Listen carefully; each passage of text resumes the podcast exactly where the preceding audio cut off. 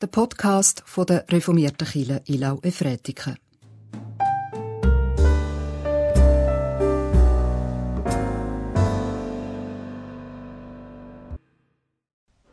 Die der Geist Gottes treibt, die sind Gottes Kinder, ist der Wochenspruch aus dem Römerbrief. Gottes Geist hat uns zusammengeführt, zum Miteinander Gottesdienst feiern. Wir feiern den Gottesdienst im Namen von Gott, dem Vater, dem Sohn Jesus Christus und dem Heiligen Geist. Amen. Wir stehen immer noch ganz sichtbar in der Weihnachtszeit inne.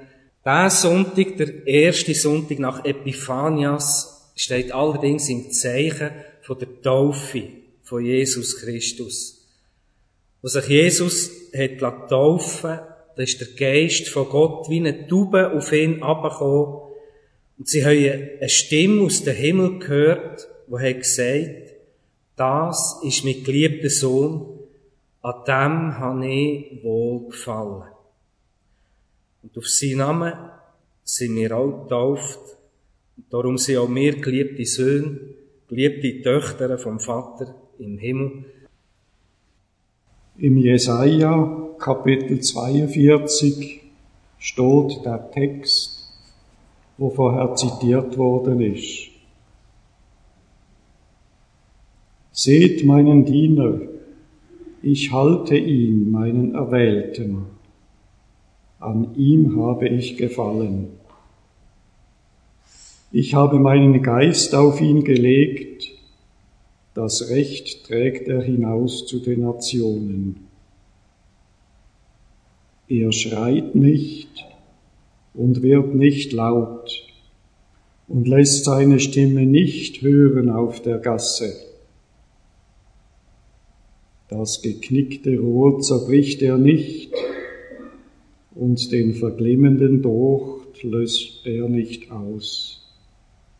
Treu trägt er das Recht hinaus.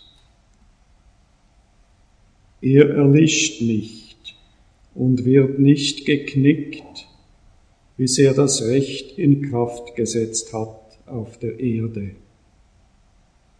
Auf seine Weisung warten die Inseln. So spricht der Gott, der Herr, der den Himmel geschaffen hat und ihn ausspannt, der die Erde ausbreitet und was auf ihr wächst, der den Menschen auf ihr Atem gibt und Odem denen, die auf ihr gehen. In Gerechtigkeit habe ich, der Herr, dich gerufen, und ich ergreife deine Hand, und ich behüte dich und mache dich zum Zeichen des Bundes mit dem Volk, zum Licht der Nationen um blinde Augen zu öffnen, um Gefangene hinauszuführen aus dem Gefängnis und aus dem Kerker, die in der Finsternis sitzen. Ich bin der Herr, das ist mein Name, und keinem anderen werde ich meine Ehre geben und meinen Ruhm nicht den Bildern, das Frühere, sieh, es ist eingetroffen. Und das Neue, ich tue es kund. Noch ehe es sprost, lasse ich es euch hören. Wie steht's mit deinen Neujahrsvorsätzen? Nach dieser Woche. Bist du auf Kurs? Oder bist du schon gescheitert? Man kann ja noch einmal neu starten. Oder gehörst du zu denen, die schon lange in die Trickkisten reingreifen, die sagen, ja, das mache ich schon lange nicht mehr, sättige Vorsätze. Oder du hast einfach den Rahmen genug weit stecken. Sagst, ich nehme höchstens im zweistelligen Bereich zu. So Vorsätze, das ist nicht etwas Neumodisches. Ich bin im Moment Sprüche von den Wüstenvätern am Lesen. Die sind aus dem vierten Jahrhundert. Da habe ich tatsächlich auch so einen Spruch gefunden, wo eben ums neue Jahr handelt. Wo da einer von den Wüstenvätern für jedes Jahr sich etwas Neues vornimmt, wo er den Fokus darauf legen will, sich darauf konzentrieren Offensichtlich haben wir Menschen schon immer eine Sehnsucht nach Veränderung, nach einer gewissen Entwicklung zum immer Besseren. Und wir haben guten Grund dazu, weil eigentlich unserem Körper geht's ganz anders. Er drängt richtig Humus. Er wird richtig Boden. Und so jede Influencerin, da kann sie noch so viel Smoothies trinken. Irgendwann passiert etwas im Leben, wo sie sich fühlt wie so ein geknicktes Rohr. Wie eine Tochter, wo nur noch am Glimmen ist. Und man merkt, man kann noch so optimieren und optimieren und überall versuchen, das Beste rauszuholen. Das Leben ist unglaublich fragil.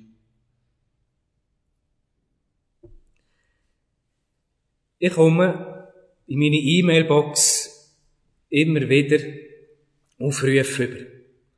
Das ist doch jetzt ein Thema, das die Kirche muss auf den Tisch hauen. Da muss sich jetzt die Kirche engagieren.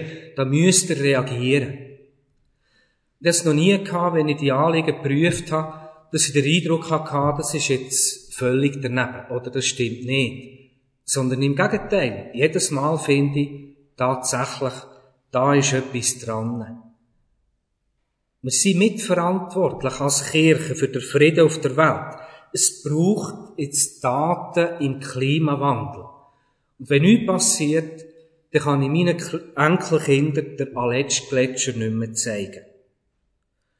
Oder es sterben Menschen zu Tausenden im Mittelmeer oder in geheimen Lager in Libyen. Oder es kommen Aufrufe zu mir, Kirche muss zum Impfen aufrufen, muss zur Solidarität aufrufen, aber auch Aufruf von der anderen Seite, Kirche muss Menschen dazu führen, dass sie nicht mehr so Angst haben. Muss den Menschen aus der Pandemie Angst helfen. Und immer sind da gute Argumente, die Gewicht haben. Es ist so, wir leben auf einer Erde, die voller Brandherd ist. Und wir haben eine Verantwortung für diesen Frieden. Und wenn die Aufrufe kommen, dann ist es ja tatsächlich meistens so, dass wir versuchen, dass der Frieden nicht allzu krass verletzt wird. Unser Blauplanet, der ist krank und nicht nur physisch, sondern auch in den Herzen, in den Seelen. Es gibt ganz viel Schönes und Kostbares, Sachen, wo wir sagen, das ist lebenswichtig, wo innerlich gebrochen ist, wo am Glimmen ist. Und trotz Vorsätze, trotz Strategien, kommt die Erde nicht auf einen grünen Zweig. Es gibt ein Stück Weltliteratur. Ganz am Anfang in der Bibel, im dritten Kapitel, im ersten Buch Mose, wo uns mit einfachen, aber klaren Wort sagt, warum das, das so ist. Das ist die Erzählung von Adam und Eva und der Schlange, in einfachen Wort tut die Bibel aufklären, der Mensch hat Gott nicht vertraut. Er hat selber sein wie Gott. Er ist stolz. Er ist gierig. Und damit ist die enge Verbindung mit Gott zerbrochen. Weil die enge Verbindung mit Gott zerbricht, verbricht die enge Verbindung mit sich selber. Und weil das zerbricht, verbricht die Verbindung zueinander und untereinander. Und so tut das Bibelwort aufklären und zeigt, warum es eben nicht eine Entwicklung zum immer noch Besseren ist. Weil immer noch jemand Stolz und Gier im Weg ist. Sie erklärt, warum ständig neue Bedrohungen kommen und warum es wir Menschen nicht schaffen, uns da ein Paradies einzurichten, wo für alle da ist. Es braucht eine Gerechtigkeit, ein Recht, das nicht aus Menschenhand ist. Es braucht jemanden, der auf den Tisch hält und sich durchsetzen kann. Jetzt prophezeit da der Jesaja geheimnisvoll von so einem Diener. Man nennt ihn auch der Knecht, ein Gottesknecht.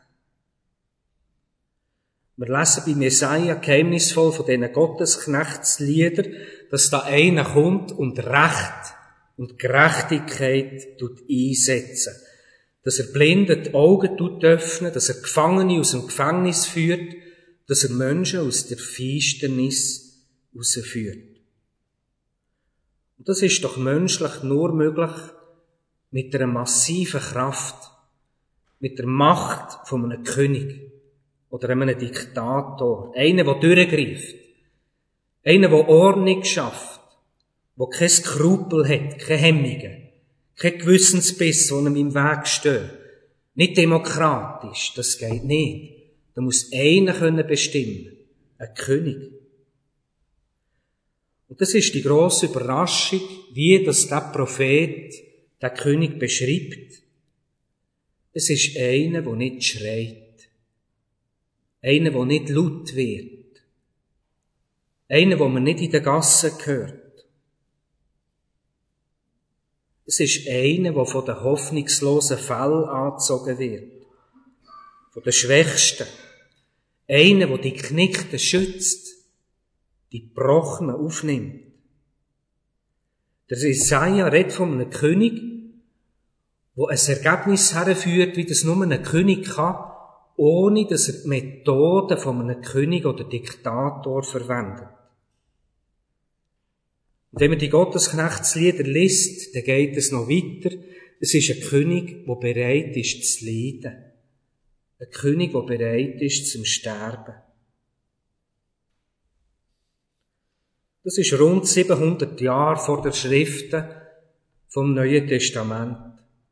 Jetzt gibt es einen breiten Strom im Neuen Testament, Evangelisten bis zum Paulus, wo überzeugt sind, der Gottesknecht. Das ist Jesus Christus. Und darum auch, wenn man vielleicht die Worte in Jesaja noch nie gelesen hat, wenn man sie liest, dann kommen sie einem bekannt vor. Ja klar, weil sie immer wieder auftauchen im Neuen Testament. Auch da in dem Kapitel 42 beim Jesaja, wie uns der Gottesknecht vorgestellt wird, das ist mein Erwählter. Auf ihn lege ich mein Geist. An ihm habe ich gefallen. Und wenn wir dann hören, wie die Taufe von Jesus beschrieben wird, auf ihn kommt Gottes Geist, wie eine Taube, oben runter. Und eine Stimme aus dem Himmel sagt, das ist mein geliebter Sohn. An dem habe ich Wohlgefallen gefunden. Gott gefällt ein König, der für Recht sorgt, der heilt, aber nicht mit den menschlichen Methoden, wo ein König mit strenger Hand regieren.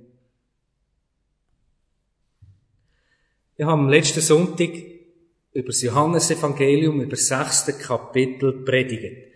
Das ist eine von den ganz wenigen Stellen, wo gesagt ist, was Gott will. Wo Jesus deutlich sagt, das ist Gottes Wille. Das ist der Wille meines Vaters, dass jeder, der den Sohn sieht und an ihn glaubt, ewiges Leben habe. Gott wird ewiges Leben geben. Und nicht irgendwie, sondern dass der oder die, wo der Sohn sieht und an ihn glaubt, dass der die ewiges Leben hat. Wir sollen den Sohn sehen. Und ich am letzten Sonntag gefragt, ja, sehen wir denn diesen Sohn? Und sehen wir ihn so, wie er gesehen werden Oder so, wie wir finden, so müsste er sich geben? Oder so müsste er sich einsetzen. Oder wie wir gern hätten, dass eben ein grosser König daherkommt. Und da beim Prophet Jesaja zeigt uns einer, wie dass der Gottessohn daherkommt. Wie dass er Recht tut einsetzen. Und er will, dass wir seinen Blick einnehmen. Dass wir einen Blick haben für die Geknickten, für die Ausbrannten, für die hoffnungsvollen Fälle dass wir einen Schutz auf die legen, wo sonst niemand den Grund dazu hat. Dass wir von ihm lehren, wie dass wir Recht durchsetzen, ohne dass wir die Methoden einem irdischen König verwenden. Wenn man die Gottesknechtslieder liest, dann kommt man eine Ahnung über, dass die, die sich auf diesen Weg geben, dass die wahrscheinlich auch werden durch Zeiten durchgehen, wo sie knickte sind und wo der doch nur noch glimmen tut. So wie das der Gottesknecht selber erlebt hat. Wer der Gottesknecht, wer Jesus Christus sieht, wird heil von Blindheit, wird frei und wird Kraft bekommen zum Licht bringen in Finsternis in dieser Zeit. Amen.